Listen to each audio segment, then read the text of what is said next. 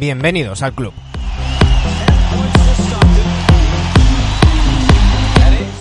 ...402 días, 120 programas, una pandemia, un parón y una burbuja. Eso es lo que ha durado la sexta temporada de NBA Adictos. Hoy ponemos punto final a esta sexta temporada, por muchos motivos la más difícil hasta ahora. Pese a las circunstancias, intentamos multiplicarnos y traeros programas con mayor frecuencia. Hemos inaugurado nuestro canal de YouTube y hemos traído el mayor número de invitados al programa tanto del Estado español como internacionales.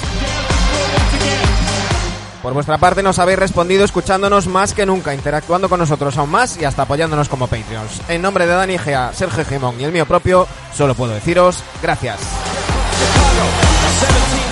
Y no podemos cerrar temporada con invitado mejor que nuestro referente y padrino, Anthony Daimiel.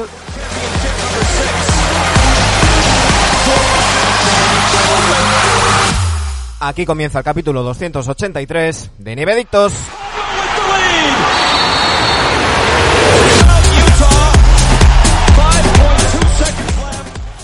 Dani Egea, muy buenas tardes, ¿cómo estamos? Buenas tardes de Last Dance. De Last Dance. El último baile de la- del año, por fin. Bueno, bueno, te, te iba a decir, no, no nos pongas te- la tapa en el ataúd que, que dentro de poco volvemos. Eh, hay que decir que a Sergio Jimón lo tenemos, lo tenemos ocupado y, y se nos irá uniendo. Ya sabéis que esto lo combinamos con el trabajo. Estamos grabando a las cuatro y media de la tarde y, y hay que, hay que trabajar de, de vez en cuando. Eh, no sé si se te ha hecho larga o se te ha hecho eterna la temporada, Dani. A mí se me ha hecho bola. Se me ha hecho bola, sí que es cierto. No, es cierto que en la burbuja hemos visto rondas apasionantes, unas finales eh, que también, bueno, pues eh, han estado divertidas y emocionantes, pero al final como que se hacía bola, ¿no? Y más juntándose con que no solo NBA, ¿no? Que tienes ciclismo, tienes fútbol, tienes béisbol, tienes más historias. Un poco necesitábamos que se nos empezasen a acabar cosas, ¿no? Para poder respirar un poco. Pues, pues de momento la NBA se nos ha acabado y vamos a poner el, el broche a la, a la temporada y lo vamos a hacer, como os decía en la entradilla, con, con un referente, con nuestro padrino, cuando hace ya, ya, ya seis años, hace más de seis años que, que empezamos primero como parte de Planeta Obra y, y luego ya como este spin-off maravilloso que es, que es NBA Adictos. Y, y vamos a recibirlo, pues yo creo con algo que, que le va a gustar.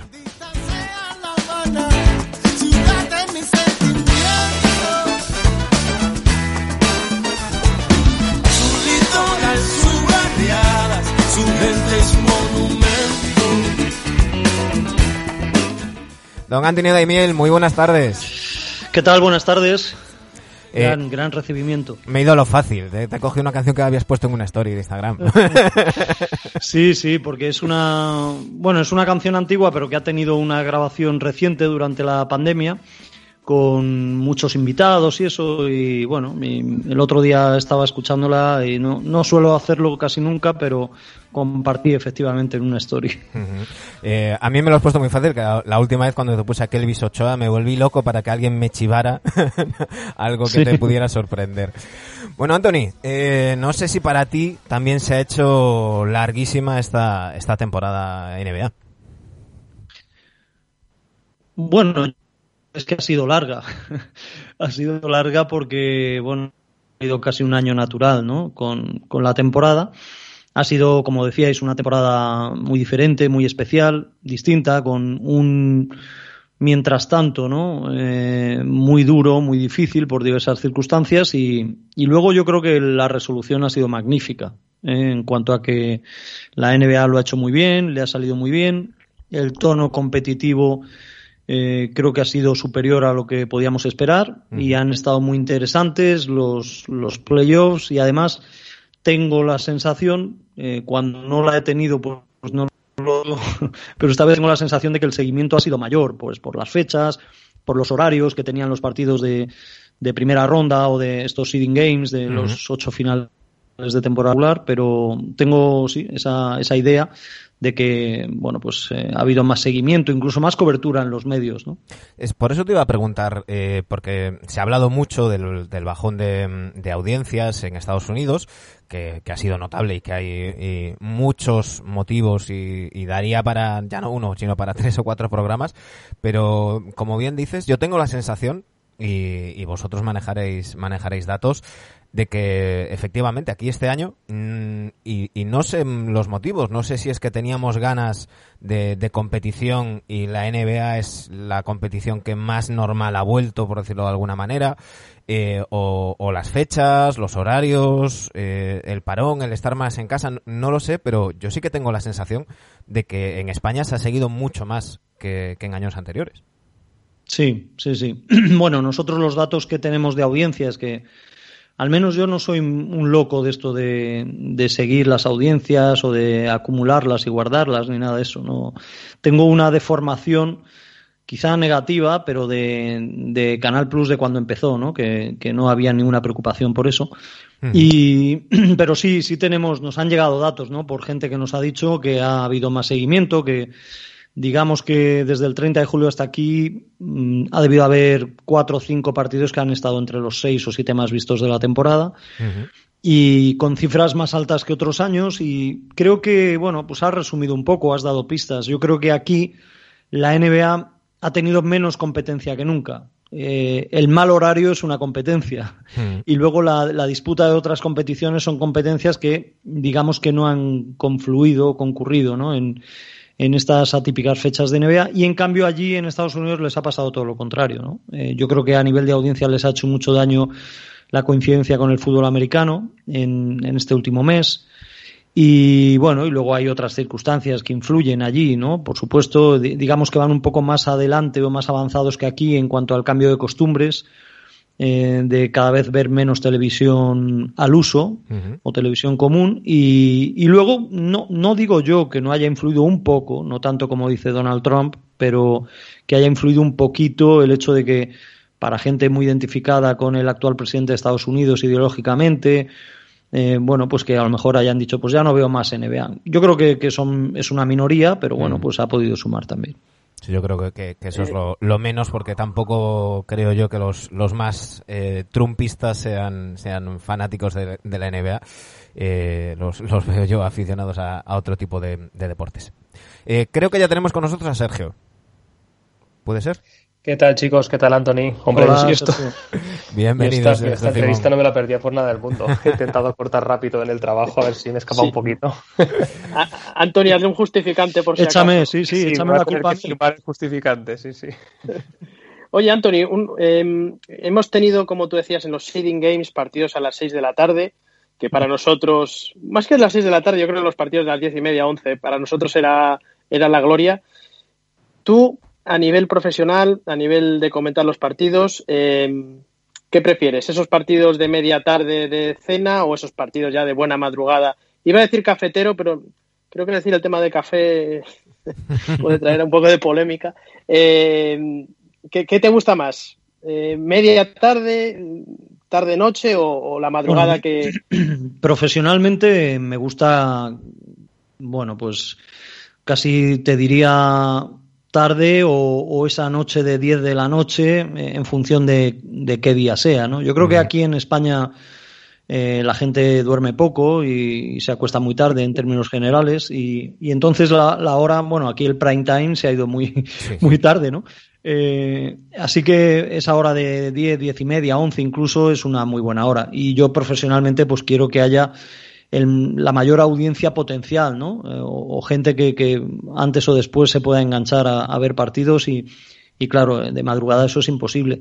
Y personalmente, mm, pues no sé qué decirte porque no he tenido nunca un año entero de partidos eh, todos solo a las 7 de la tarde o a las 10 de la noche. me imagino que acostumbrándome a eso, si fueran todos a ese horario sería mejor pero yo lo, sobre todo lo que no quiero son cambios de uso horario. Es decir, hacer dos seguidos a las dos de la madrugada y el tercer día hacerlo a las siete de la tarde, pues ese tercero no lo quiero a las siete.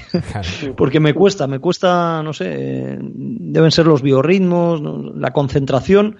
Eh, digamos que yo la he ido adaptando a que esté bien por la noche y, y bueno, y si es de madrugada, pues trato de adaptar mi día previo a, que la atención y la concentración sean óptimas de madrugada. Pero lo peor es el jet lag, ¿no? Eh, y sin viajar en avión, peor todavía.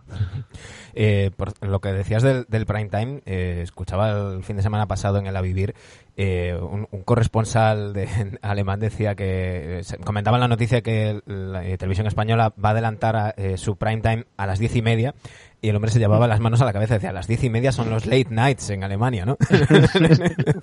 sí, sí, sí. Eh, eh, no sé si te pasa, y, y lo comentaba Guille en, en, una de vuestras retransmisiones, que, que claro, cuando, cuando llegan las finales o, o, cuando justo termina la temporada, uno tiene el cuerpo acostumbrado y, y si intentas hacer un día normal, lo, lo, más normal que te pase es que te despiertes a las 2 y luego sean las 6 de la mañana y siga con los, con los ojos abiertos, ¿no?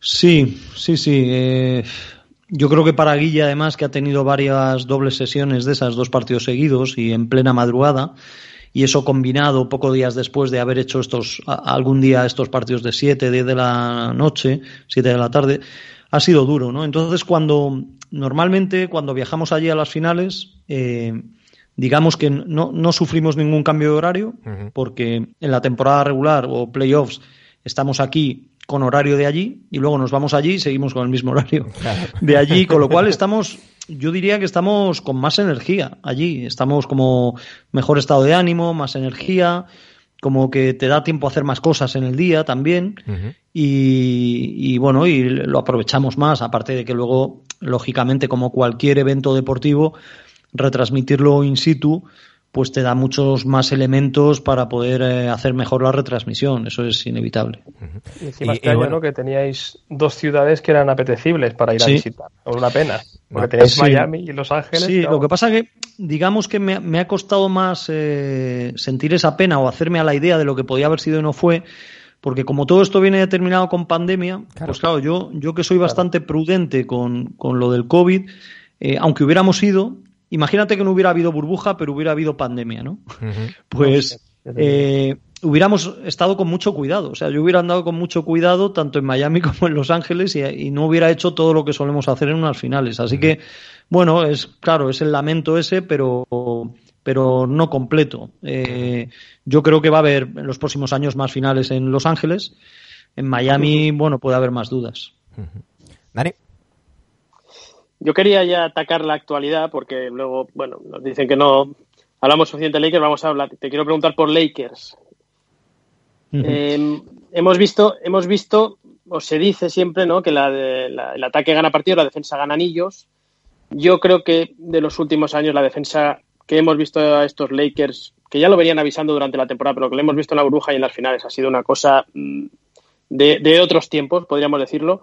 Te pregunto por ¿cómo rankearías tú esta defensa de, que hemos visto de Lakers? ¿no? ¿En qué lugar en la historia o, asimilable a qué otros grandísimos equipos defensivos lo pones? ¿no? Porque a mí me parece una cosa de locos.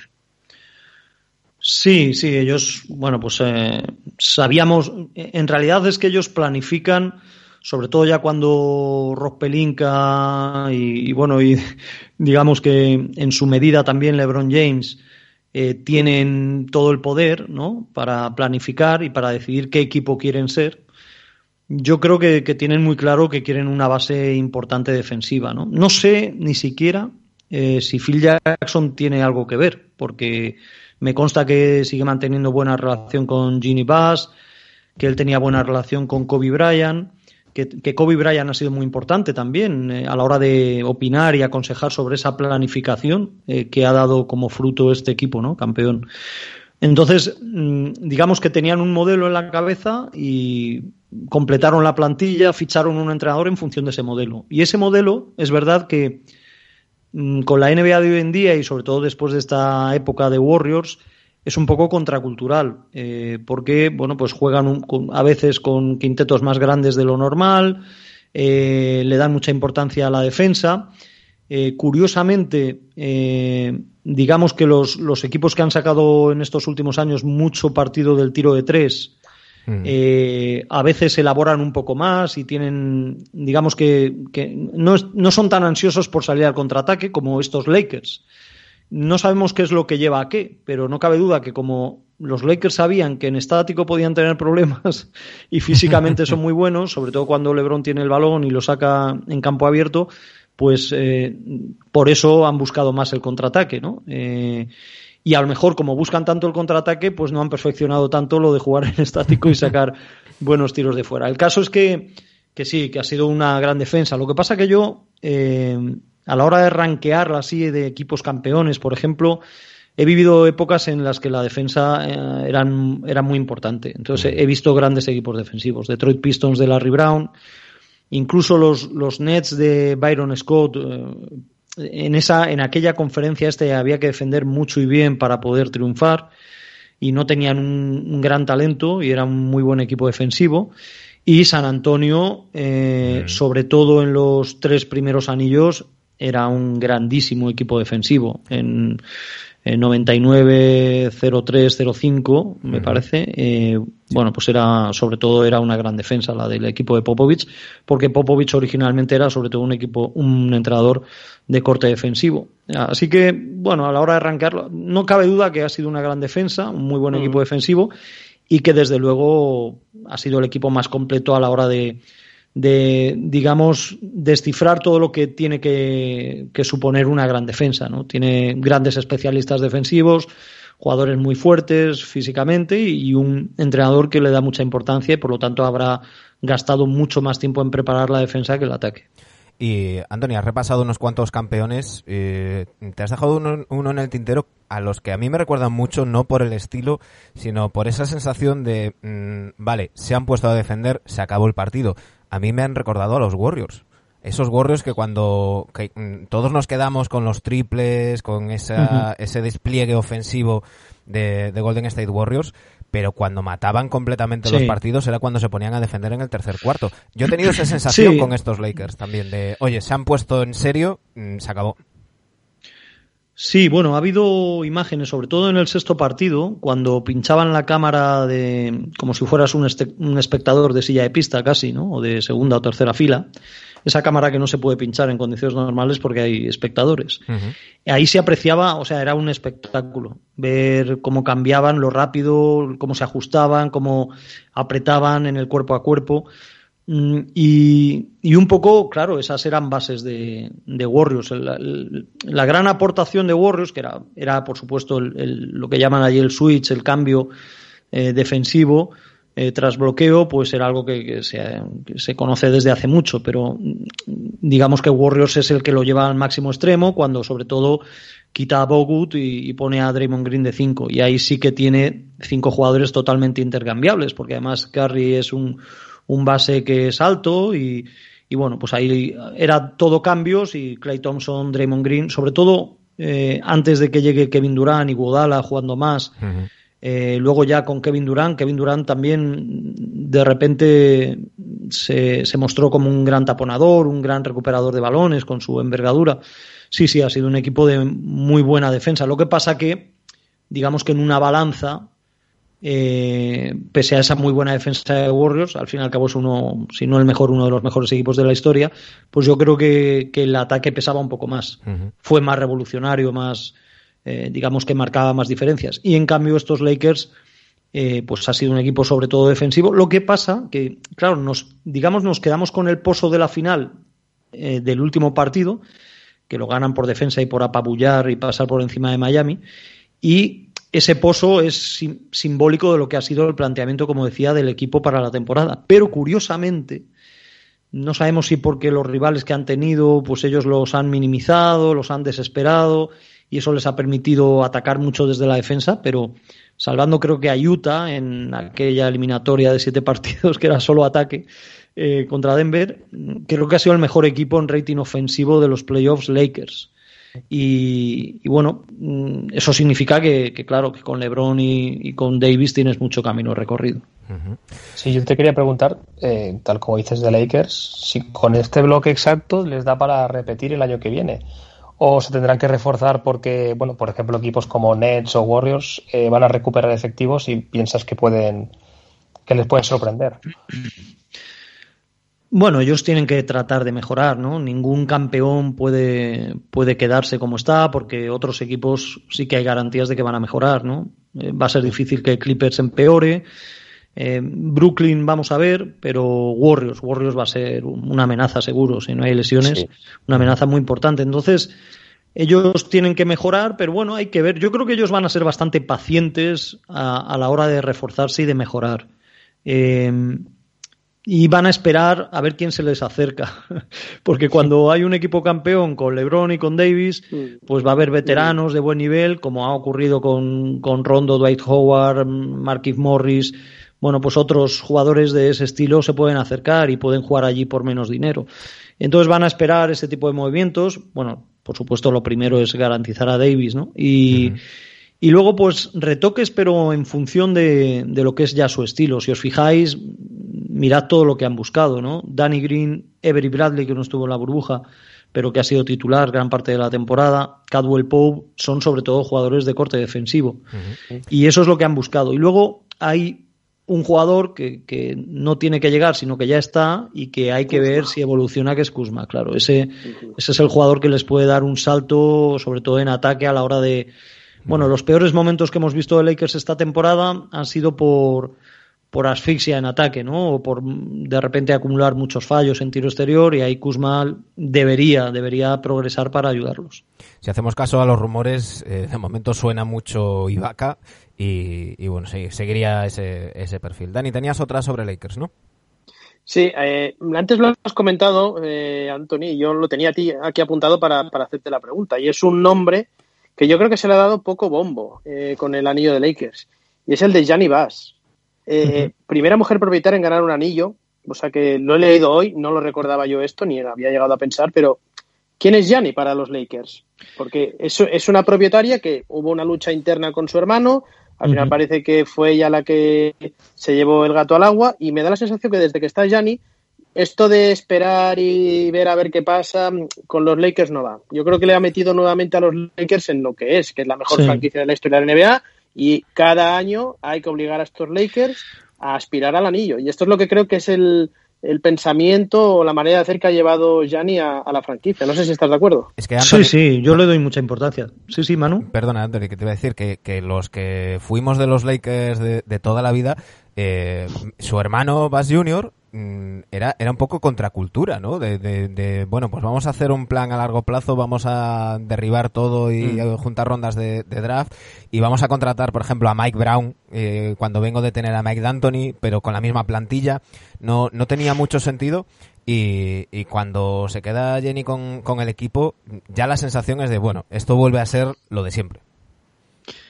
Sí, sí, es, es posible, ¿no? Yo, yo creo que es una gran profesional ¿eh? de, del sector ejecutivo en el deporte y está formada para ello y tiene, pues no sé, me imagino que debe tener casi 60 años y, con 17 su padre le compró un equipo de tenis profesional para que lo gestionara, así que imagínate si tiene experiencia, ¿no? Y luego llevó hockey, fue presidenta del Forum de Inglewood, ¿no? A la hora de explotar el Forum cuando los Lakers jugaban allí.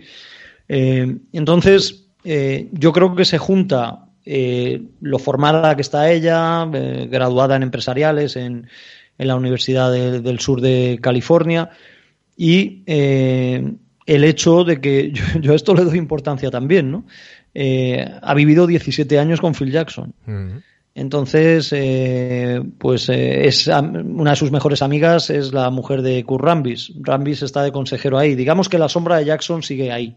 Uh -huh. Y, y, entre ser una gran ejecutiva por formación, eh, seguramente tener un gen también muy favorable a, lo que es el negocio, porque su padre lo tuvo, desde luego, y, esas influencias baloncestísticas, su muy buena relación con Phil Jackson, luego con Kobe también, eh, pues yo creo que han, han, hecho que una vez que ella se queda con, todo, podríamos decir, ¿no? Eh, y sale Jim Bass de ahí, que coincido con lo que decías, que que bueno, pues dio muchos tumbos. No sé quién aconsejaría a Jim Bass, pero, pero es verdad que se equivocó bastante. Uh -huh. Y ahora, eh, vale. bueno, pues ella, ella ha enderezado la gestión de los Lakers y, y, parece que lo lleva muy bien encaminado.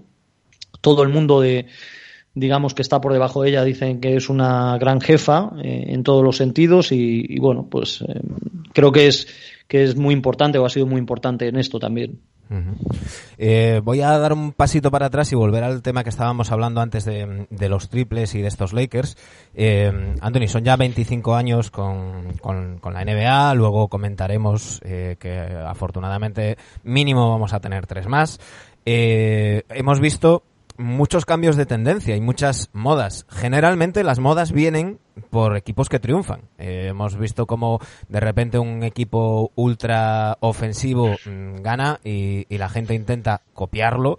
Eh, claro, como siempre, las copias con las mismas piezas te puede salir parecido, con piezas peores a veces no sale tan bien. Y al revés, que un equipo defensivo eh, gana y, y se impone esa tendencia. En cambio, ahora eh, hemos visto cómo los Rockets eh, iban a por ese ultra small ball, que al final no les ha traído resultados. Eh, van con ello a muerte, aunque no sé yo muy bien, porque suena Jeff Van Gundy para entrenar a los Rockets después de casi 20 años retirado y, y no es que fuera un D'Antoni de la vida. No. Eh, pero vemos que la tendencia general en la liga eh, ha sido tirar más de tres, eh, la influencia de la estadística avanzada eh, que, que de Morey y, demás. Este triunfo de los Lakers, que son el equipo que menos triples tira de los que había en la, en la burbuja, que, que, suena, que juegan un poquito más old school, ¿crees que puede tener un efecto en eso y que veamos un baloncesto que para los que somos más clasicotes sea un poco más entretenido que ver a veces concursos de triples? Porque claro, entre los equipos buenos es una cosa, pero cuando te ves a los Wolves y a los... mm, no, no quiero decir a los Knicks porque están estos aquí, pero eh, hacer un concurso de triples los, con un 20%, eh, la cosa cambia. ¿Crees que, que esto puede influir? Bueno, seguro, seguro. Cuando hay un equipo ganador o triunfador con un modelo, pues eh, suele haber un, un efecto de, de contagio o de tratar de, copiar o de imitar. Eso es inevitable. Yo creo que, bueno, yo soy un convencido de que no hay un modelo perfecto ni tampoco hay modelos eh, que nunca te vayan a llevar al, al éxito. Yo creo que el- tú te tienes que decantar por cuestiones de gusto, estética, por la- los jugadores que tengas o el entrenador al que quieras, te decantas por un estilo y luego lo que hay que hacer es desarrollarlo y perfeccionarlo al más alto, al más alto nivel. Yo creo que se puede plantear una NBA muy bonita porque porque bueno, puede haber equipos más o menos con, con gen ganador, pero jugando diferente. Y eso le da una riqueza tremendo tremenda a la liga y, y es, insisto, buenísimo para el espectador, porque estás viendo cosas diferentes, ¿no? Un mismo deporte, pero interpretado de maneras diferentes. Eh, así que, eh, bueno, vamos a ver a, dónde evoluciona eh, Houston. Los Warriors saben dónde quieren ir, quieren, ir- quieren llegar a donde estaban antes. Vamos a ver con qué jugadores finalmente o cómo complementan a, a su Big Three actual. Y, y bueno, pues eh, Clippers también es otra duda, cómo van a jugar. eh, Brooklyn incluso, que yo eso lo veo un follón, la verdad, lo de Brooklyn. ¿Tú crees que acaba, crees que acaba temporada Nash? Eh, uf, no lo sé, Ojo. no lo sé. Es que yo creo que ahí hay, va a haber unos líos. Igual luego se calma todo y, y hay muy buena sintonía, pero, pero no sé, de, de comienzo no pinta bien, no pinta bien. Parece, que para Nash va a ser un win or go home casi diario. pero, sí, puede pero ser, bueno. puede ser. Eh, hay, hay muchas cosas que ver, empezando por los banquillos, que todavía no tenemos muy claro. Ya sabemos que suena Tyron Lu, el, el Mitchell de la NBA suena para todos, todos pero veremos a ver en qué, en qué acaba la cosa. Eh, durante el parón, y fuimos eh, aprovechando y, y rellenando ese, ese hueco que teníamos, recordando eh, momentos históricos y, y ahora que, que vamos a volver a parar, vamos a hacer unas encuestas con los recuerdos de, de todo el mundo. Eh, Anthony, te, te preguntábamos por el tuyo y, y a ver a dónde te traslada y qué recuerdos te trae este, este momento. ¿Qué tal? Bienvenidos al club, a este curso baloncestístico 2002-2003, viviendo la magia del básquet, Phyllis Arena, Atlanta, y te veo muy metido en situación de miel, ¿eh? Claro que Te sí. ahí con la cinta ahí, La ocasión lo de merece, jugón, ¿no? cinta de jugón, ¿no? Sí, la- no sé si me la he puesto bien, pero ayer llevaba el pelo yo Está muy bien, levantado bien y hoy me lo tenía que sujetar. Está bien la cinta esa, te sienta bien la cinta.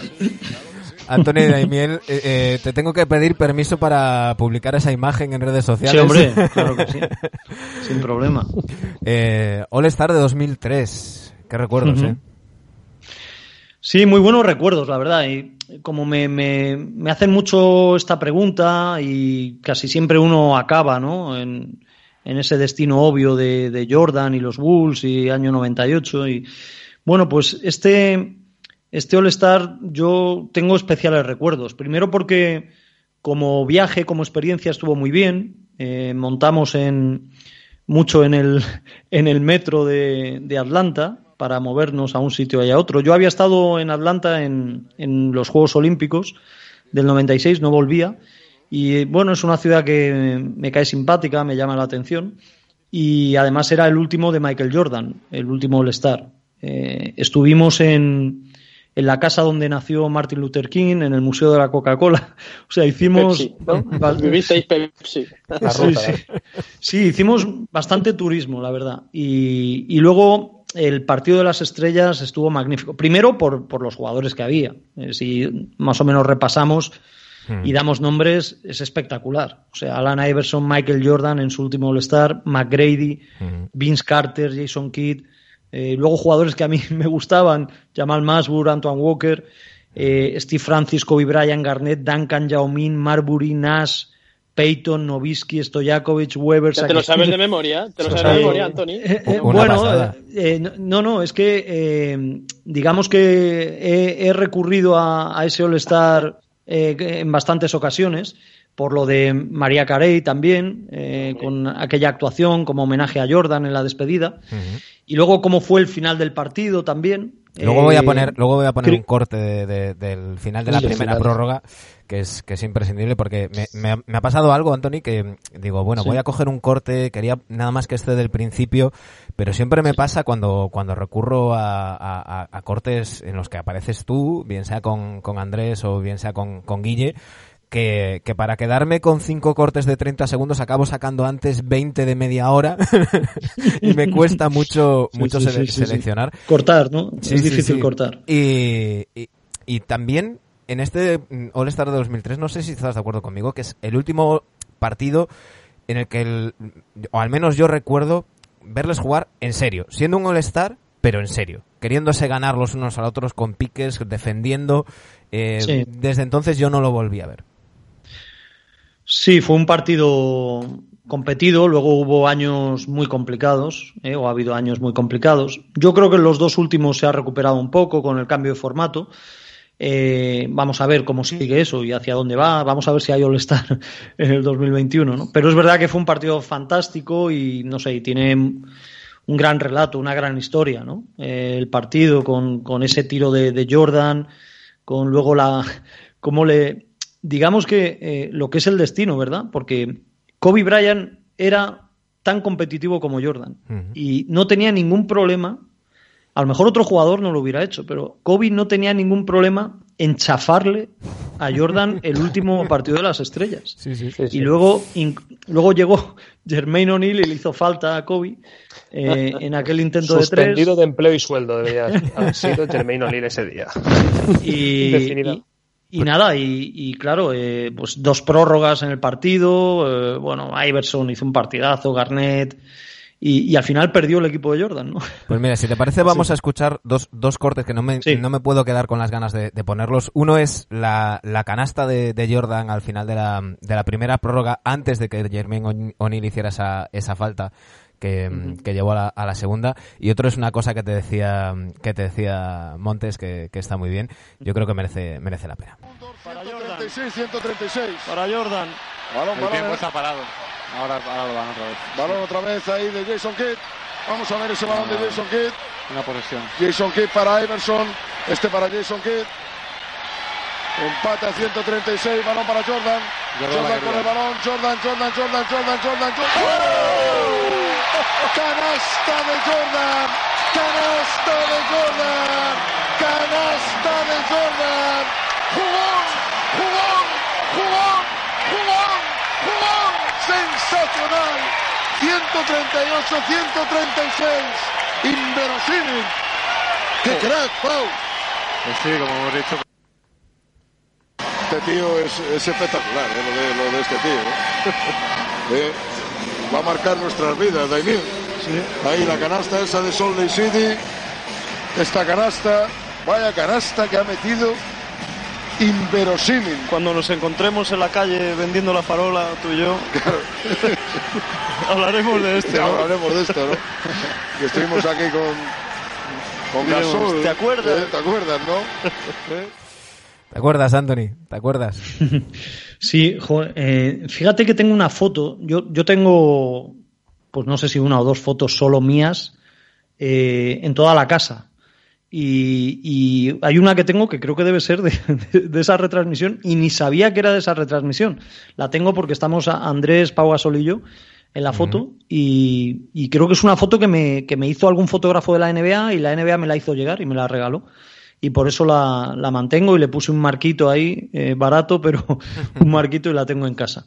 Y, y no me acordaba, fíjate, me acordaba de, de- de- de cosas del All-Star, del viaje, de donde fuimos, y no me acordaba ahora mismo, cuando ha empezado el, el audio, que estaba Pau Gasol en esa retransmisión, y luego ya cuando lo he oído, eh, lo he asociado con la foto, ¿no? Pero sí, bueno, esto de la farola era una de lo de la revista La Farola, que era un- una revista que vendían pues eh, indigentes, gente sin hogar, eh, para ganarse un dinero y eh, digamos que formaba parte de una frase o de una reflexión que hacía mucho Andrés Montes y por eso yo creo que salió en ese momento, porque era algo que hablábamos mucho.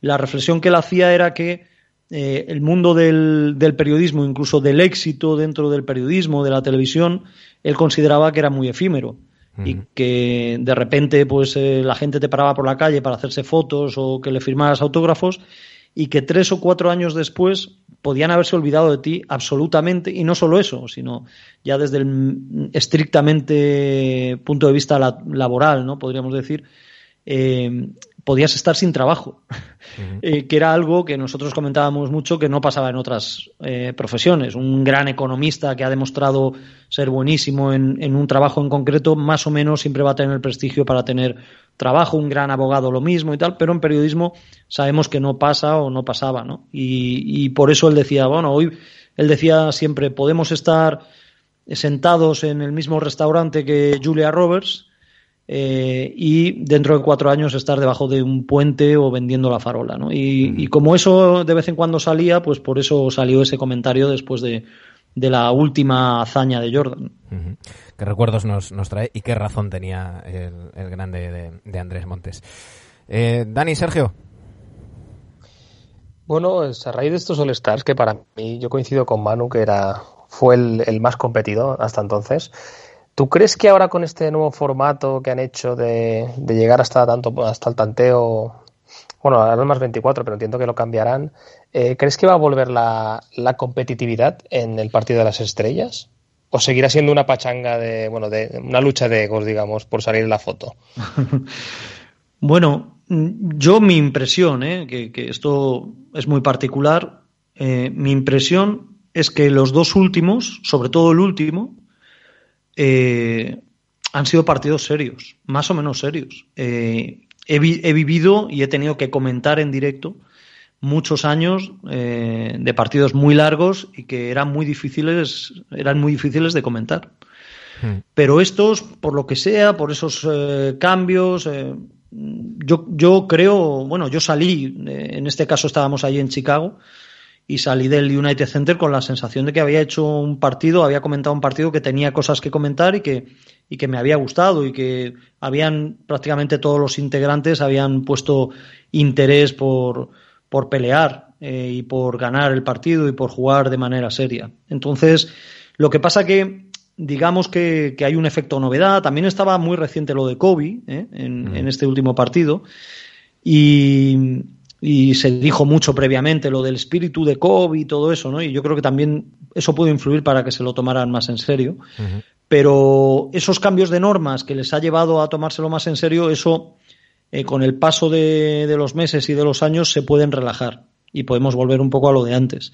Entonces tienen que, digamos que acabar de atornillar eso para garantizar, para asegurar que sea un partido de verdad. Yo creo que también hay, hay algunas figuras que, que empiezan a, sale- a salir, eh, jóvenes jugadores, que yo creo que sí que tienen ese punto competitivo y, y quizás de menos, menos show. Estoy pensando en, en Tatum, estoy pensando en, en Trey Young, en, en Doncic. Yo creo que son jugadores que sí, sí que podemos ver esos piques eh, que, que lo hagan entretenido el, el All-Star. ¿eh? Yo, yo recuerdo en estos dos últimos años, por ejemplo, ante Tocumpo siempre juega en serio. O sea, no le ves ninguna frivolidad en un partido de estas características. Has nombrado a otros jugadores que, que igual y, y bueno, en este ahora de repente Luka Doncic es otro jugador que, que seguramente va a estar en los próximos partidos. Eh, hay otros jugadores que deberían ser fijos como Ben Simmons que seguramente le va a costar jugar de broma, ¿no? Por sus características eh, muy particulares y, y, bueno, pues eso nos puede garantizar partidos más serios, sí. El problema es que Simons viene con Embiid, ese es el problema. Sí, van de la mano. Dani.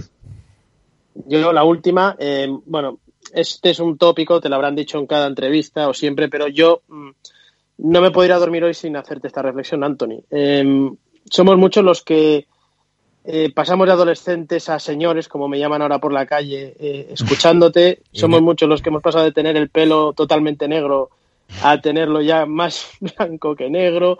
Y escaso, Somos muchos y los que hemos pasado de... ¿eh? Y escaso. No, no, escaso no. Blanco Yo, sí, yo sí, no. yo sí, yo sí. Eh, tú sí. Y somos muchos los que hemos pasado de, de- de estar, digamos, entre comillas, solos a, a- a estar casados y tener críos, como es mi caso, ¿no? Y todo esto siempre escuchándote y oyéndote casi, bueno, yo diría un porcentaje muy alto de todas las retransmisiones que has hecho, ¿no? Y, yo creo que hay mucha gente que se uniría a mí eh, diciéndote y dándote las gracias por todo el bien, sobre todo que nos hiciste, que nos haces con Guille también, pero la etapa con Andrés, mm, yo creo que ha marcado una generación, y hablo de mi generación, ¿no? Eh, eh, y nos marcasteis por las noches. Sois, ¿Tú eres consciente de todo el bien que hiciste entonces y que sigues haciendo ahora, eh, que no, ni mucho menos que nosotros aquí lo tenemos también en los altares, pero supongo que te lo han dicho un montón de veces, pero mm, ¿eres consciente de, de todo lo, lo que aportasteis eh, a aquella grandísima pareja? Yo creo que esta pregunta te lo he hecho ya alguna vez, pero Sí. yo, Pues me no quiero, sé- yo, quiero dor- yo quiero dormir hoy tranquilo diciéndotela.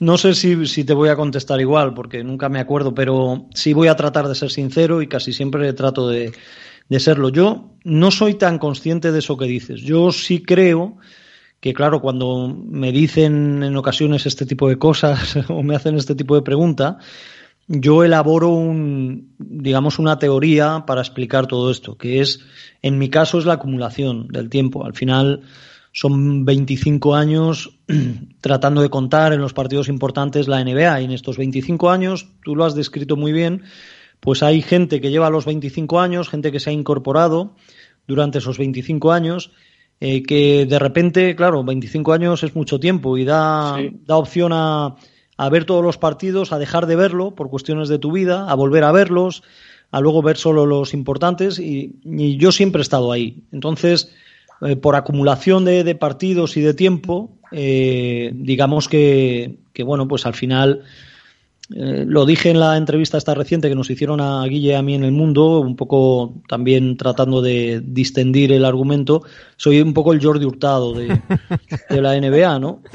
Eh, acumulación de tiempo, siempre estar ahí y, y bueno, y, y eso crea cercanía. Al final, yo sí noto que, que mucha gente a la que no conozco y me ve por la calle me hablan como, como si me conocieran, o como si fuera alguien más Es o menos cercano a ellos. Es que eso y sucede. tiene que ver con el tiempo. sí. Eso sucede y, y con el tiempo y con las circunstancias. Yo puedo hablar en primera persona en mi, en mi caso. Yo, eh, claro, te llevo viendo desde mis 15 hasta mis 40 de ahora y, y en concreto, y esto no sé si lo he comentado alguna vez en, en antena, eh, yo hubo una época de mi vida que pasé por una depresión muy, muy gorda y realmente solamente había dos cosas que me hacían olvidarme de todo y, y me ponían una sonrisa en la cara. Una era ver correr a Valentino Rossi y la otra era de disfrutar de, de vuestros partidos, de la NBA, porque la NBA siempre me ha encantado, pero en concreto, cuando estabais Andrés y tú, eh, era mm, pues dos horas, dos horas y pico que te olvidabas absolutamente de, de todo,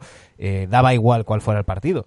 Yo no, no veía un partido de los Lakers, yo no, había NBA, yo veía a Montes y a Daimiel y, y sabías que aunque te tocara un truño de partido, vosotros ibais, igual que haces ahora con Guille, ibais a buscar la manera de, de hacerlo entretenido y, y aportando cosas de baloncesto, pues eso, si el, si el partido está más, más aburrido, pues eh, me acuerdo de Juanita, de cómo buscabas en Juanita los rumores, las noticias, y, y son cosas que para mí hace que, sea algo más que una competición, algo más que un, que un deporte, y en eso tenéis mucha culpa. Sí, luego un poco la, segunda parte, eh, y que, bueno, esto que, dices, Manu, pues me, me, lleva a comentarla.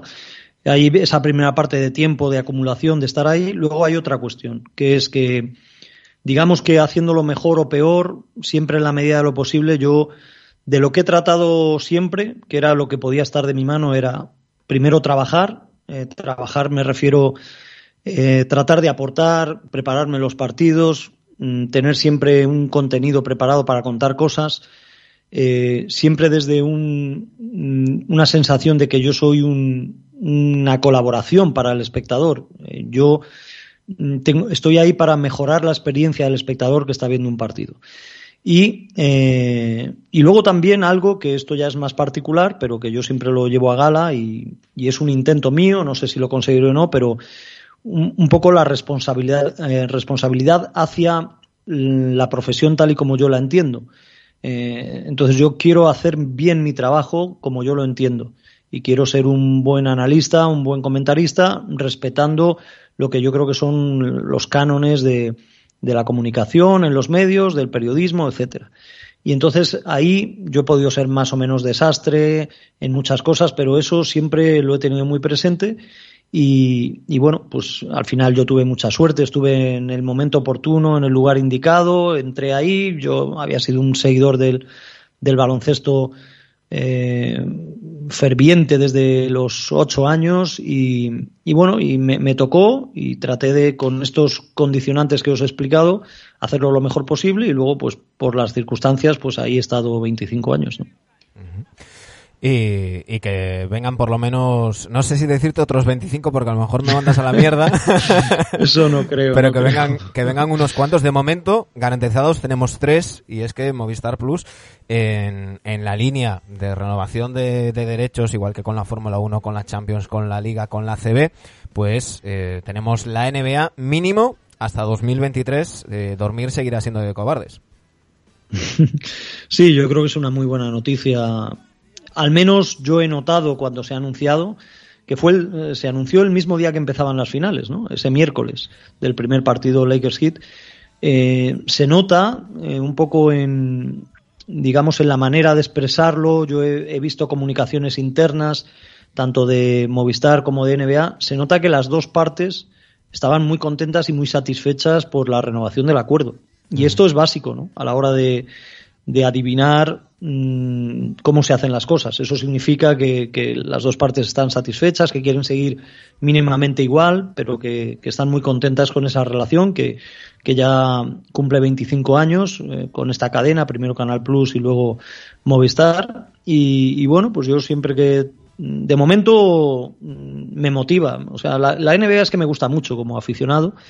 Y como telespectador y para seguir la liga y con sus rumores. Y mira, ahora estamos hablando y acabo de ver que, que decían que, que, muy probablemente eh, Anthony Davis pues eh, va, no va a acogerse a esa cláusula de un año más y, y quiere salir para ver si le ofrecen los Lakers eh, los cuatro o cinco años y firmarlos. ¿no? Sí. Eh, entonces siempre estás pendiente, porque la NBA para, acaba la competición, da igual, siempre hay noticias, siempre hay cosas, ¿no? Uh -huh. Y yo lo disfruto mucho como aficionado y si tengo además el privilegio pues de seguir comentando partidos, me siento eh, con ganas y con ilusión para al menos tres años más seguir. Pues aquí estaremos nosotros escuchándoos y viéndos, eh, por cierto, en las mismas condiciones que hasta ahora, es decir, un partido cada noche, con, con esos uh -huh. pluses, nunca mejor dicho, eh, cuando se hacen dobletes y, y demás, eh, que, que, hay que pasar por caja, que ya lo hemos comentado con Guille más de una vez, y que si queremos disfrutar de, de todos los dobletes que disfrutamos de, de playoff, de todas las eliminatorias, pues a veces toca comerse partidos no tan agradables en, en febrero, eh, que la gente deje de rosmar ya, ¿no? Que, que, que bueno, mm, últimamente yo estoy teniendo bastante, bastantes haters, y- pero me consuela que si hasta tú tienes haters, eh, Anthony, Sí, siempre hay. pero siempre tú lo llevas muy hay, ¿no? elegantemente, tú lo llevas muy elegantemente, ¿eh? Bueno, bueno, yo entiendo que es algo con lo que hay que convivir, ¿no? Yo eh, lo que trato antes de, de leer o de escuchar a un hater, pero sabiendo que están ahí, lo que trato es de, digamos, de, de hacer desde mi punto de vista y desde mi formación y mi experiencia, hacer un poco de pedagogía sobre este tipo de cosas, ¿no? Eh, que está muy bien ser aficionado de, de un equipo o que te guste mucho un jugador y que te guste menos otro y tal, todo eso eh, de esa manera, ¿no? Se disfruta la NBA, pero luego hay otra parte que es el análisis más o menos serio sobre las situaciones y hay que tratar de no mezclar una cosa con la otra y luego, por supuesto, hay que ser consciente de que esta es una liga con muchos partidos, ¿no? Una liga que en temporada regular son 177 días, generalmente, más luego, eh, bueno, pues ese, esos casi otros dos meses de playoffs y fi- finales. eh, y tiene que haber, hay muchos partidos, tiene que haber partidos malos. Pero, Mm. por ejemplo, mirad qué curioso, que sí que vemos esa queja en ocasiones con la NBA, "Jo, vaya truño y tal, en temporada regular se ve cada partido, no defienden, tal, los tópicos, ¿no?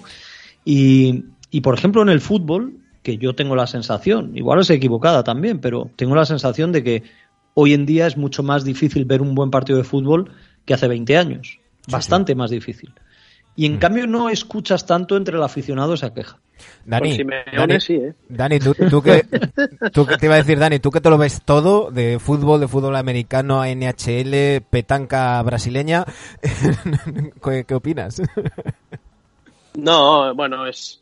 Al final, yo creo que son las ganas que tienes de ver las cosas, ¿no? Eh, al final te puede más el estar esperando un partido y, y te cuesta a veces reconocer que ha sido un mal partido porque tenías tantísimas ganas de verlo que, que- que te cuesta decir. Yo creo que el- hay ciertos deportes que sí, que efectivamente que el nivel.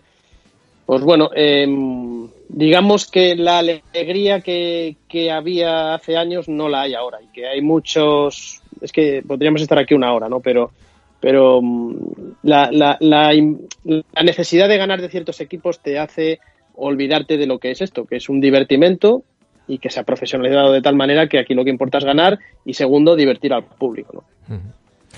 Bueno, eh, Anthony, muchísimas gracias. Eh, nos hace Nada, mucha ilusión cerrar la temporada con, contigo. Eh, hacía, hacía tiempo que, que no, que no cuadramos. Ha sido una temporada dura en, en muchos aspectos, ya lo hemos comentado, el tema de la pandemia, el, el fallecimiento de Kobe Bryant, que además os pilló en, en directo y que mm, si, si fue durísimo para nosotros, no me quiero imaginar a- para vosotros ahí en, en directo. Eh, todo lo que lo que ha pasado en este 2020 que está siendo prácticamente distópico y, y- y gracias por, por pasarte por Adictos para cerrar la temporada y además tan generosamente que te, te dijimos media horita y estamos aquí ya abusando de ti yéndonos Nada, nada, no hay problema. Eh, he pasado un muy buen rato y nada, felicitaros por NBA Adictos, que sigáis mucho más tiempo y nada, y nos volveremos a, a encontrar para charlar un rato, seguro. un fuerte abrazo Anthony Un fuerte abrazo. Un abrazo.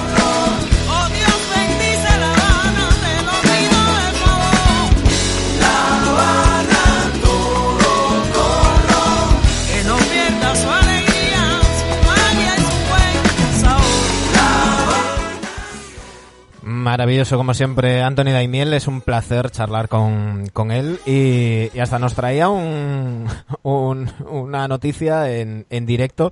Y es que escribía ahora Sam Charania que Anthony Davis, como comentaba Anthony, eh, planea salirse del contrato de la opción que, que tenía y renegociar un nuevo, un nuevo acuerdo para firmar con los Lakers, que se supone que le ofrecerán el, el máximo. No suena para Knicks. Qué No, pena. No, no, no, no. No suena Qué para pena. nadie. Bueno, eh, yo, te, yo te digo una cosa, rumores van a haber, ¿eh? Ahora rumores van a Nah, haber durante una Bueno, semana.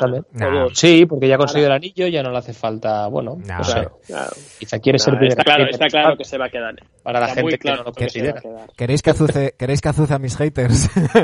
No, Te lo ha dejado votando, por eso. Te lo ha dejado votando. No, no, no, hombre, no, no, no, no. Todo el movimiento no va a ser para estar so- solo un año y, y esa franquicia, como bien decía Anthony, que, que es- mm, piensa que puede repetir Los Ángeles en, en las finales, eh, no le preguntamos si se refería a Lakers o a Clippers, pero sí que dijo que había más dudas con, con los Clippers. Eh, no, sería, sería absurdo irse de un proyecto ganador eh, a, Claro. a- a otro experimento. Y, y recordemos que lo representa LeBron James. Entonces, ahí todo, todo cuadra y, y, por cierto, un, un dato que, que no- hasta el último día. un dato, no, es verdad, es verdad. es- supuesto, es- por supuesto. es también a Cadwell Pope, por ejemplo. Y, y, su- y, por cierto, que también su- surgieron rumores eh, porque Draymond Green también está representado por la empresa de LeBron James. Y en todos estos rumores que se habla de si los Warriors harían algún traspaso, moverían piezas y demás, como el que siempre sale es, es Draymond Green eh, como pieza para salir. Hombre, ahí yo creo que estamos todos de acuerdo, ¿no? Si tienes que decidir entre Curry, Clay y Draymond, si, Sí. eh, pues, pues bueno, pues han salido rumores también de, de si Draymond a, a Lakers y demás. Pero bueno. Eh, chicos, se nos acaba la temporada. Eh, tenemos unos, unos cuantos rumores que están por ahí en el, en el tintero que todavía no sabemos eh, cómo van a quedar las cosas, eh, los banquillos y, y demás. Eh, yo lo comentaba antes con, con Anthony. eh, suena cada vez más fuerte Jeff Van Gundy. Jeff no están, están, están está haciendo otras entrevistas también para Clippers, por ejemplo. Eh, Jeff Van Gundy para los Rockets. No sé si, si para vosotros tiene algo de lógica un tío que lleva, mm, pues no sé si son 15 o 20 años sin, sin entrenar, ahora miraré la chuleta, eh, volviendo a, a los banquillos y luego, aunque compráramos eso, un tío que, que su estilo no es para nada la configuración de plantilla de estos Rockets. No, la verdad que para nada, no sé. Es bastante defensivo por lo que... Es que yo lo vi en los Knicks, pero es que tenía 15 años, creo, cuando, cuando pasó eso. Pero no sé, bueno, lo habrá visto muchos partidos en la tele como es comentarista, pero no sé si se acuerda este hombre de coger una... Él tendrá libretas, pero ahora saben que va con el con la tablet. No sé yo Ujú. si, si se va a acordar. Desde Va con 2007... el sacapuntas Con el sacapuntas ahí. Desde 2007, que bueno, entrenó desde la 95-96, bueno, en el año 96 cogió, lo- cogió a los Knicks, eh, hasta la 2001-2002, recordemos las finales del 99, y luego entrenó cuatro temporadas a, a los Rockets. Bueno, pues de- desde 2007 no entrena, Jeff Van Gundy es, es comentarista de, de televisión. Eh, Dani, ¿tú cómo lo ves? A mí es que me chirría tanto. Es que eh, se puede dar la gran paradoja de que vuelvan a estar Jeff and Stan, porque su hermano también está sonando muchísimo, Stan Van Sí, sí. Gundy. Sí, sí, de Ah, hecho va a hacer una, una nueva entrevista para los para los Clippers y ha sonado para, para, para otros sitios más. Eh, Sam Cassell también va a hacer eh, entrevista. Tyron Lu suena para todos. Eh, Pero eh, Lu suena hasta para el Nasty. eh, para los Suena para Pelicans, todos los lados. Van- eh, Stan Van Gundy suena muy fuerte para los Pelicans. Eh, bueno, veremos, veremos a ver qué. Hay, hay un tema, Manu, sobre esto de los entrenadores. Eh, no sé si tengo bien el número bien cogido, pero puede que sean 10 entrenadores o 10 cambios de entrenadores en- este año. ¿eh? Eh, esto no es normal. Sí, sí. No es normal, cuando normalmente eh, hay uno o dos cambios o ninguno al cabo del año, ¿verdad? Y algo muy curioso, que, que la mayor parte de los que se han quedado sin trabajo eh, han sido entrenadores negros. Que eh, justo en el año del Black, del Black Lives Matter, sí, sí, no, lo digo porque, porque lo, lo destacaba el otro día un artículo de Athletic y, y se preguntaba si, si tendría algo que ver, si no, si, si hay más exigencia o, o menos. Ya, ya son menos entrenadores en general en, en la liga y, y- y el artículo se venía a preguntar si, si es casualidad simplemente que ha coincidido o si es una, una tendencia o si hay, si hay algo más, más ahí detrás. No, no daba respuestas, el artículo planteaba preguntas, ¿no? Pero sí que llama la atención que en una liga donde los entrenadores negros son minoría, pues entre los destituidos sea mayoría. Mm, Bueno, es algo, es Mm. algo cuando menos curioso. Vale. Y, Sí. pero, pero sí que hay, después veníamos de unos años con bastante relativa estabilidad en los banquillos y, y este está siendo un, Sí. un absoluto terremoto. Sí, es como ahora eh, se han vuelto muy futboleros, ¿no? En ese aspecto. Eh, los- sí, me la has quitado. dueños, me la has sí. quitado. Como que o ganas o te vas a la calle, tío, no sé. Antes eran más de los entrenadores de NBA, es lo que dice Manu, ¿no? Era más ir al- como, a- como Alex Ferguson, ¿no? De Mm. proyectos a largo plazo y a ver qué pasaba. Como Bueno, Doc Rivers, ¿no? Encima justo Doc sí. Rivers que dura tanto, pues mira, este año, este año han, han cambiado. La presión, es la presión de, necesitar ganar, de, de ver movimientos, de, de dar pasos adelante y, bueno, eh, es lo que comentábamos antes, no solo en la NBA, es que en casi todos los deportes, salvo en el fútbol americano, que el fútbol americano se tiene algo más de paciencia, pero, pero sorprende, a mí me sorprende mucho que haya 10 nuevos entrenadores el año que viene. Más que nada, quizá buscan más gestores, ¿no? Porque al final no solo el entrenador, sino que viene con un cuerpo técnico que uno hace, bueno, de movimientos defensivos, otros de movimientos de saques de fondo, de banda y tal. Y quizá buscan de entrenador jefe a gente que simplemente gestione pues los egos de jugadores Nash. como, como Steve Nash. Y puede ser por eso, ¿no? Que esté Pues te digo una cosa, perfil. Sergio, perdona, te digo una cosa, eh, y lo escuchaba esta mañana a, a nuestro amigo Pepe, y tiene razón. Puede que sea una hostia lo que le hayan dado a, a los gestores este año. Fijémonos en los cuatro entrenadores que han llegado a las finales. Ninguno es gestor. Que- Sí, ¿no? sí. Brad Claro. Stevens, Hay que, hay, Eh, que, hay que subrayar, y lo hemos hecho durante toda la burbuja, que, que era, era un entorno y, y una burbuja en la que, contrariamente a, a otros años, han tenido muchísima importancia los entrenadores, eh, los, los planteamientos tácticos, los ajustes. eh, ha sido, han sido unos playoffs más de, de entrenadores que de, que de jugadores. eh. Sí, sí, por eso. y han salido entrenadores muy retratados. ¿eh? Sí, Pero sí, bueno, sí. Ya, Para lo bueno y para lo malo. algunos sorprendentemente aún sigue. Por cierto, eh, tenemos que, que comentar la, la porra nevedicta, eh, pero antes, si queréis, os dejo un par de, de pildoritas de, de rumores que, que está contando nuestro amigo Charania. Vale. Pues, en primer lugar, y, y esto me parece que lo vamos a tener pues hasta que renueve Yanis, me parece que de esto vamos a tener todo el, todo el rato. Eh, dice Charania que Miami Heat, que Pat Riley va a ir con todo a por Giannis Antetokounmpo. Que, que primero van a ir a por la extensión de, de Adebayo y que una vez eh, sigan firmen a, a Adebayo van a ir con todo a por a por Antetokounmpo. Comentan en, en The Athletic que, que esa es la intención de los Heat, que no saben qué opina Anteto de ello. me hace mucha gracia la manera de decirlo, ¿no? En plan de, no, no, yo voy. Luego, si me dice que no, pero, pero yo voy. Y dice también Charania que los Golden State Warriors estarían muy interesados en Dwight Howard. Joder. Bueno. Me eh, Bueno, por lo que dice Charania, para un, para un rol, rumor puede ser. El otro para un rol similar- el para un rol similar. no. Para un rol similar al que ha tenido en estos Lakers campeones. ¿eh? Correcto, sí, ese puede ser. El otro me cuesta, me cuesta creerlo. Y si es así, me- también, no sé. Yo creo que Miami lo tiene, lo tiene muy bien ya. Tiene buen bloque para que, para no tocar nada. Porque deberían dar mucho con, para, para fichar, para traspasar con no, muchas piezas a cambio para Anteto. Y destrozarían todo el bloque que tienen ahora, que para mí es de los mejores. Bueno, ante todo va a sonar eh, hasta para las elecciones catalanas en febrero. O sea, aquí va a sonar para todos los equipos. Bueno, eh, hay que saber filtrar y ver, bueno, si, si yo creo, yo, yo tengo muy claro que ante Tocumpo no va a salir este año Milwaukee, ¿eh? lo tengo muy claro.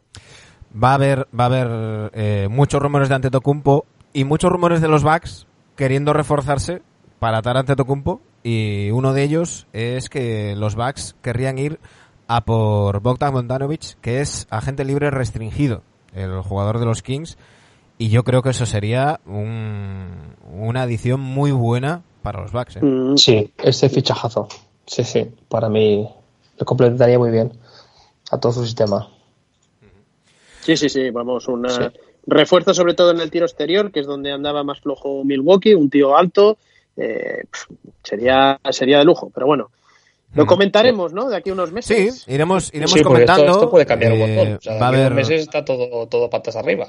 Han hecho un draft fantasy y, eh, y hay cambios por todos lados. va a haber, va a haber muchos movimientos. eh, tenemos que estar pendientes del, del calendario, del calendario. Ahora iremos con eso porque si no, conociéndonos, seguro que nos olvidamos. Dani, la porra dicta. Hicimos nuestro, nuestro bracket. Comentábamos el lunes que, que había tres ganadores y que tenían hasta hoy a mediodía para ponerse en contacto con nosotros. Eh, habéis visto que no le hemos dicho a Anthony Daimiel que dijera ningún número y eso es porque no sé si es que ninguno ha contactado o, solamente tenemos uno. Don Alberto Massa se lo va a llevar. Que tiene de avatar o el logo de los Seattle Seahawks, con lo cual, pues eh, debe ser un tío que tira mucho Dani. para Seattle. ¿Este es familiar del piloto? ¿De Felipe? No, No, porque el piloto va con dos S. creo que es familiar de otro que creo que era Daniel Massa, que también estaba ahí en el top. Ojo, ¿eh? Tien-. Si lo tienes ahí cerca, Oh. Dani, yo creo que había otro Massa por ahí en el top 10. Si, si tienes, si ¿Estás tienes- diciendo que ha pirateado y ha participado dos veces? No, no, no, estoy diciendo que son dos buen hermanos hermano, con tío. mucho ojo, ¿no? Igual que tenemos a los a los Camba Brothers, nuestros hermanos de Cambados amigos. Los Massa, los Massa Brothers. Sí, sí, sí. Mm, eh, voy a mirar Nah, la que chuleta que, sí, nos mandaste eh. el otro día, pero pero yo yo creo que había por ahí. Mira, lo tengo aquí. Daniel Massa, 5.400 puntos. Alberto Massa, 5.800 puntos. No sé si tendrán estos- algo que ver o no. ¿eh? Pero ahí hay, hay nivel en esa casa, ¿eh? Sí. Sí. En la, ca- Eh, en la casa Massa. Bueno, que se lleva una camiseta, que lo- no lo estamos vendiendo bien. Eh, camiseta para él, la que quiera. Camiseta NBA, nos pondremos ahora en, en contacto con él. Eh, el lunes os dijimos a los a los tres ganadores que, que tenías hasta, hasta hoy para poneros en contacto con, con nosotros, porque queríamos también premiar que nos escuchéis. Eh, ha sido Alberto el único que se, que se ha puesto en contacto con nosotros, así que ahora en cuanto terminemos de grabar, ya le diremos que nos diga mm, modelo y talla de camiseta de juego NBA eh, de las que, utilizan los, los jugadores. Y, eso se va a llevar. Ya sabéis que cada vez que hacemos una porra NBA dicta, el premio es siempre una camiseta de juego de la, de la NBA. Eh, nos toca mirar al futuro. Hoy ponemos punto y final a la sexta temporada. No sabemos todavía cuándo se, eh, se empezará la temporada 21 de la NBA, porque ya sabemos que no va a ser una 2021, sino que va a ser la temporada 21 de la NBA. Eh, si el lunes la mayor parte de los rumores hablaban de marzo, pues el martes ya salieron publicaciones, eh, decía Anthony Slater y, otros periodistas de, de Estados Unidos, que estaría pensando mm, Adam Silver en el 18 de enero, el día de, Martin Luther King, que ya sabéis que suele haber eventos especiales, camisetas conmemorativas y, y demás.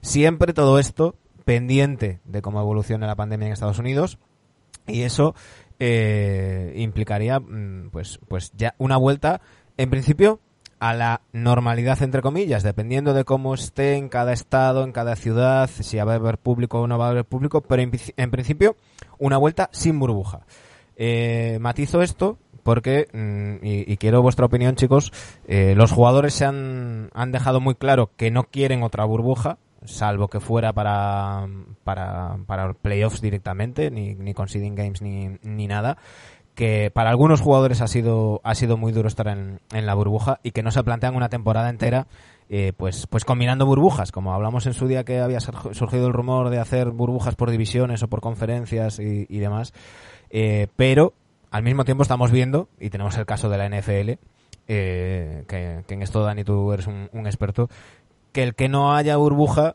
lo pone un, un poquito más, más complicado. Yo creo que hablar de, de todo esto es hacernos castillos en el aire porque no tenemos ni idea de, de cómo van a Pues estar sí. las cosas en enero, ¿no? Eso iba a decir que es demasiado volátil teniendo la pandemia como principal argumento. O sea, yo creo que hasta diciembre no vamos a saber nada claro. Y cada cada vez va a salir rumores. O diciembre o incluso enero, depende cómo vaya, ¿eh? Es que no sé, no sabemos. Bueno, tú, tú les tienes que dar por lo menos un mes a los equipos Sí, para, para prepararse y demás, ¿no? Y volver a las volver a las instalaciones. Diciembre se está hablando de que va a ser un mes muy duro a nivel de pandemia mundial, con lo cual abrir instalaciones deportivas pues bueno, vamos a ver en qué estado se pueden abrir y en qué no, ¿no? Ya me parece totalmente impensable hacer una o dos burbujas en toda una temporada regular. Si Silver quiere jugar 80 partidos, hay que vender 80 partidos televisivos, eso está claro. Eh, me parece totalmente inviable, impensable, tanto a nivel económico, que es mucha pasta, como a nivel, oye, de que esta gente, que hay gente que ha estado tres meses eh, metidos ahí sin ver a sus familiares, que, se hace duro, se hace duro. Duro. Y volverles a, volverte a meter no serían evidentemente cuatro o cinco meses seguidos, supongo que irían entrando y saliendo, pero lo veo totalmente impensable. Hay que ir pensando en, fechas de momento. Lo primero que se nos viene encima es la primera quincena de noviembre fijar el salary cap. Ha habido muchas pérdidas y, eso va a influir eh, a equipos, tanto a equipos que, ya tienen mucho salario comprometido, como negativamente a equipos que quizás habían dejado más espacio salarial pensando en agentes libres y, y demás, que, que ahora van a tener menos, y también a los jugadores a los que les toque salir a la agencia libre este, este año. Sí, les toca apretarse los cinturones y a ver, y a ver qué, y a ver qué sale de ahí. El draft, yo pensaba que era antes el draft. El 18 de noviembre es el draft. El Eh, 18 de... Sí, se habla de la primera quincena de noviembre para fijar el salary cap precisamente para que ya esté fijado la noche del draft y, y los equipos Vale, vale, sepan para hacer después, movimientos, después. movimientos y demás. Eh, hay que decir que teniendo en cuenta los números, como todos los años, estaríamos hablando de una barbaridad, de una bajada de en torno a los 25-30 millones. Eh, se supone que eso no va a ser, va a ser así y que, bueno, se maquillará un poco para que, para que el descenso no sea tan, tan acentuado. Eh, hay que hay que ver el tema de las del- de los plazos para las opciones de los jugadores, firmas de agentes libres y demás. Pero como decimos, 18 de noviembre el, el draft, Dani. Se hace raro, ¿eh? Un draft en, un draft en noviembre. Iba a decir que a ver qué vestidos llevan, pero me imagino que será un draft telemático.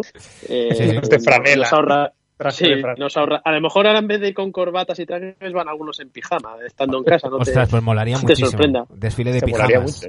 Russell Westbrook no tendría ni que cambiarse, iría como va normalmente. Lo que creo que se ha anulado es la ceremonia de entrega de premios, ¿no? Nos salvarán de, de ver ese toco mocho de ceremonia. eso, ¿verdad? eso que nadie veía, pues no lo van a hacer. Bueno, lo han hecho una vez solo. Eh, una o dos veces, ahora no recuerdo. Creo que son dos galas, ¿no? Que han hecho. Bueno, mm, nos ahorramos te- tener que ver a Antetokounmpo con cara de Joker, ¿no? De recibiendo un premio eh, con todo lo que pasó en los playoffs. Ujú.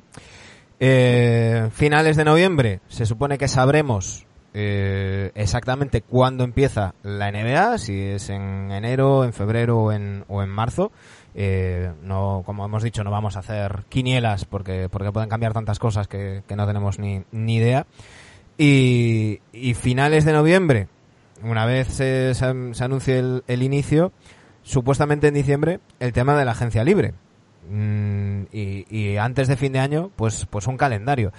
Eh, nosotros vamos a, a parar, vamos a descansar, eh, pero ya sabéis, lo bueno de tener el estudio en casa es que nos permite, cuando, Menos en surge, YouTube. cuando surge alguna cosa, eh, juntarnos y, y grabar especiales. Eh, haremos un especial por el draft.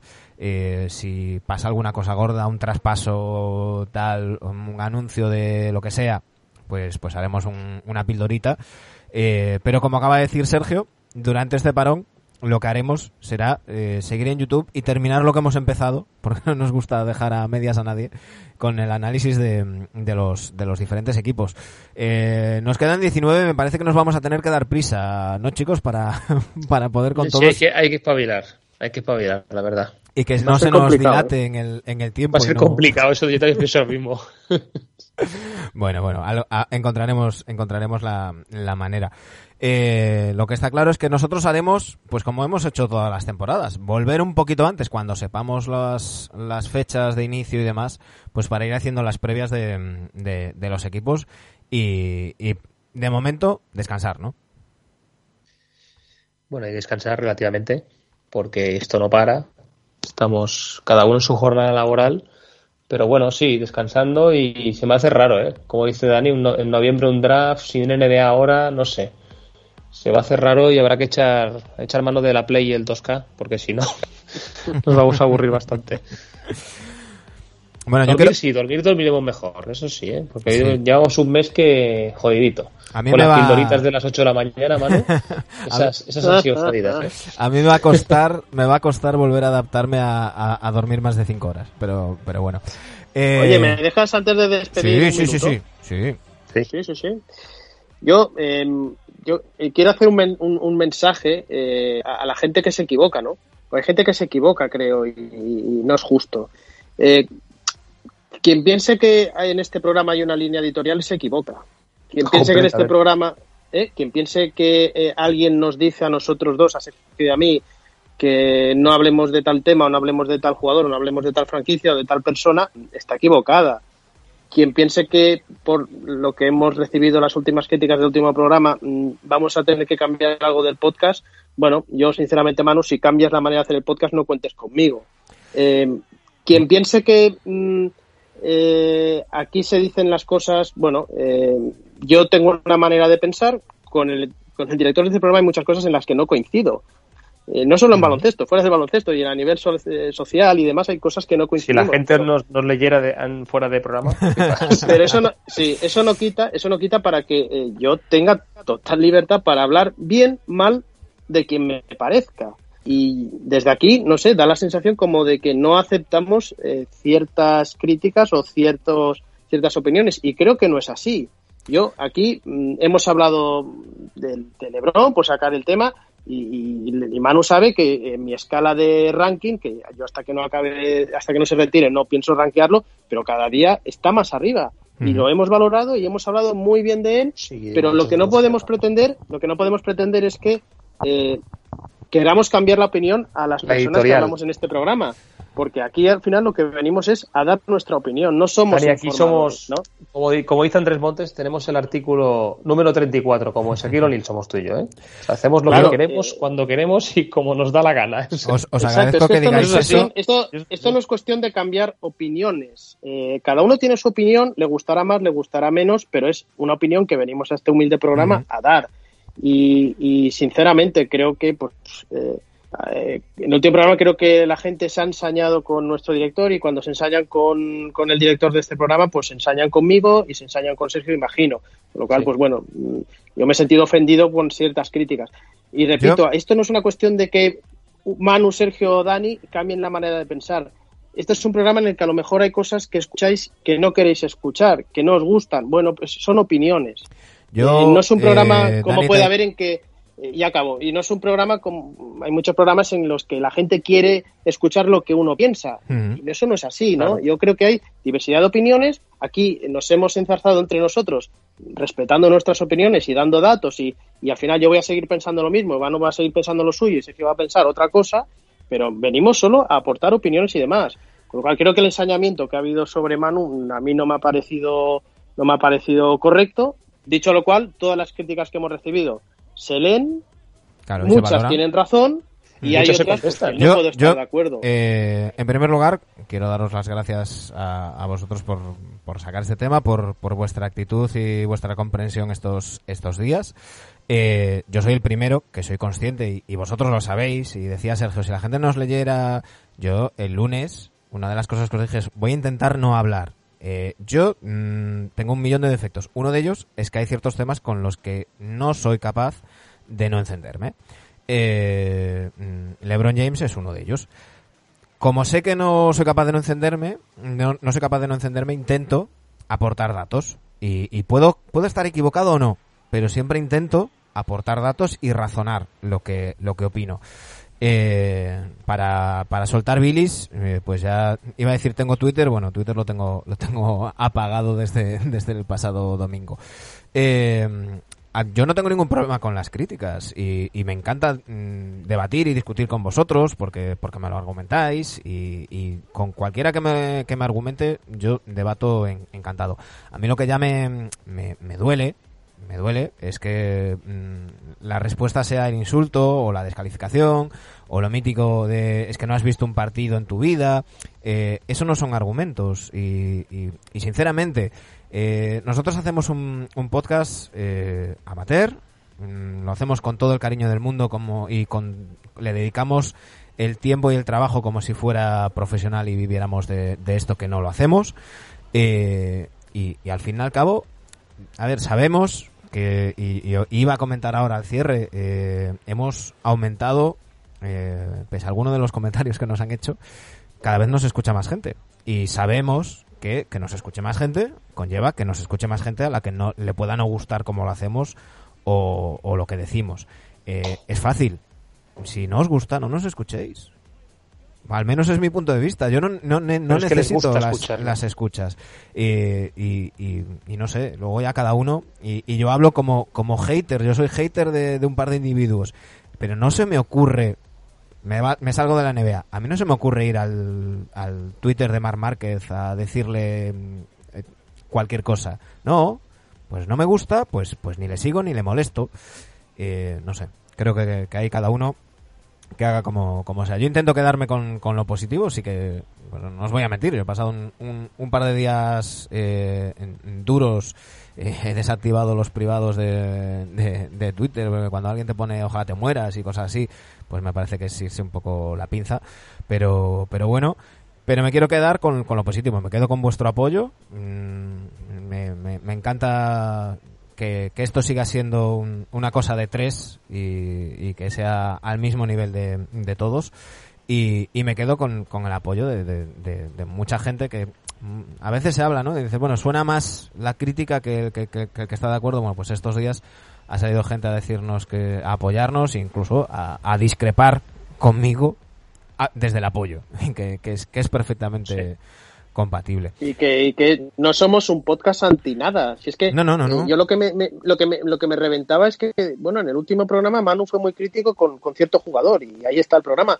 Pero, hostia, es que hay dos personas que, que alabamos esa figura y hablamos muy bien de esa figura y lo hemos y yo lo he rankeado en un hilo que he hecho. En el- ahora mismo para mí es legítimo pensar que es un top 5 histórico. Quiero decir que mm, la gente al final se queda con los palos, ¿no? Pero es que hay otras dos personas pues que a lo mejor pensamos cosas diferentes. No, no, Es y- igual, y, que luego... no somos No, anti nada. Yo prefiero y- decirlo y- una vez a semana que no, como leo en otros, en otros canales, por así decirlo, eh, alabándole todos los días Claro. para conseguir más clics o como Mm. quieras llamarlo, ¿no? Más, o más audiencia. No, no, no. Al y- final nosotros y- decimos Bueno, lo que, que- queremos y, y ya está, ¿no? Lo que pasa es que cuando no sea LeBron, pues será fulanito o menganito. Sí, O sea, será mm, Doncic o... Yo creo que sinceramente No, y- queremos, y yo, y yo también me pongo en ese saco, a veces queremos escuchar de ciertos medios, televisiones, programas, queremos escuchar lo que nosotros pensamos. Y escuchar cosas contrarias a, nuestro, a lo que nosotros tenemos nuestras ideas, pues nos fastidia a veces, ¿no? Y hablo por primera persona, ¿eh?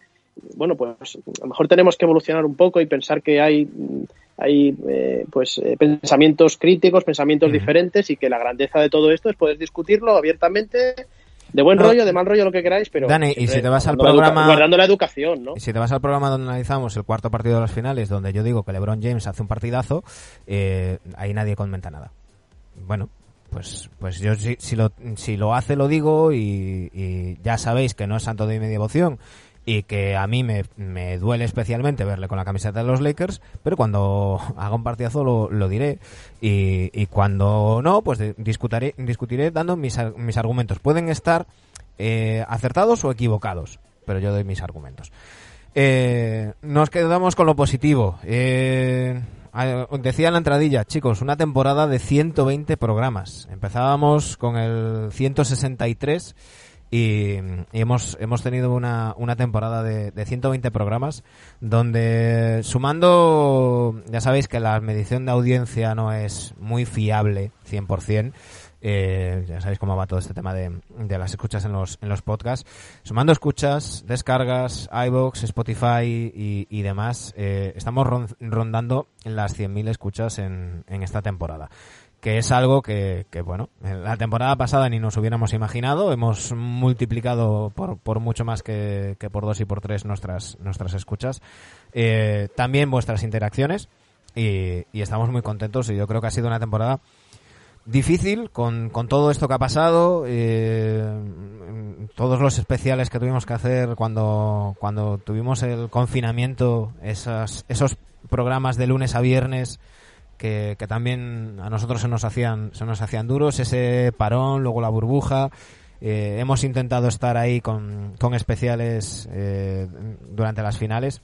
Yo creo que, que ha merecido la pena y, y yo creo que ha sido una temporada que nos deja muy contentos. ¿eh? Sí, ha merecido la pena. La recordaremos, la recordaremos siempre después de este año de mierda. Que esos días no de. y que aún no ha acabado. Los programas de confinamiento, la verdad que fueron duros, pero, pero se agradecía, ¿no? Que te quitaban un, un poco. Te dejaban fuera de la Sí. rutina, ¿no? Cada Sí, día. Y eso, sí. eso yo lo agradezco y lo, y lo guardo, lo guardaré con mucho cariño esos programas.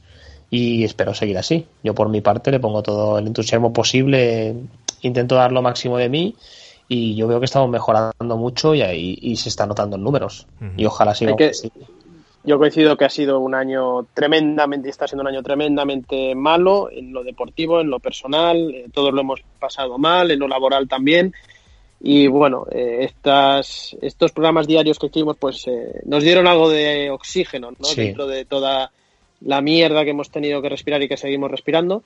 Y por mi parte, eh, yo tengo una player option eh, que tengo que ejercitar antes de que acabe el año.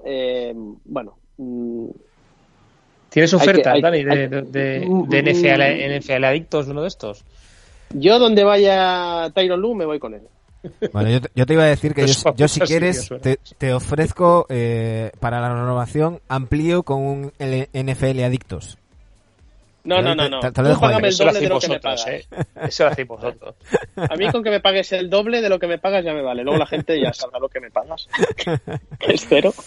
Pues, pues chicos. Pero queda bien. Que sí, hombre, que eh, sí, que el año que viene seguiremos y, y la intención es tener vivo el Twitter. Vamos a ir, evidentemente, comentando las noticias.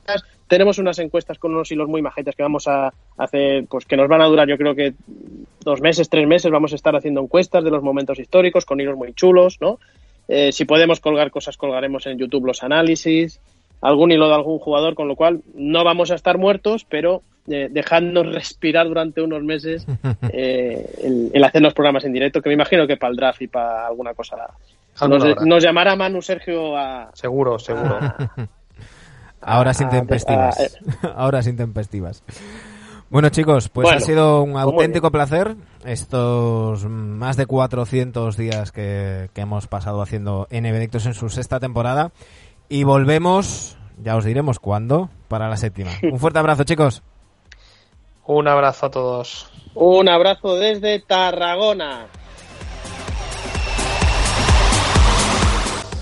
A todos los que nos escucháis, ya sea vía iBox, iTunes, Spotify o YouTube, muchísimas gracias por estar ahí, especialmente a nuestros Patreons que nos apoyáis y, que nos, hacéis sentir muy valorados. Eh, lo dicho, volvemos pronto, estad pendientes de, de Twitter, arroba NVictosRC, de Instagram, arroba NVictosRC, a nuestro canal de YouTube, donde iremos colgando esos análisis, las encuestas en, en Twitter. Y pronto, dentro de, de poquito, ya volvemos a analizar todo lo que suceda en la noche de draft con un especial que casi casi va a servir de puente para nuestra séptima temporada. Muchísimas gracias por estar ahí. Sed felices. Un abrazo.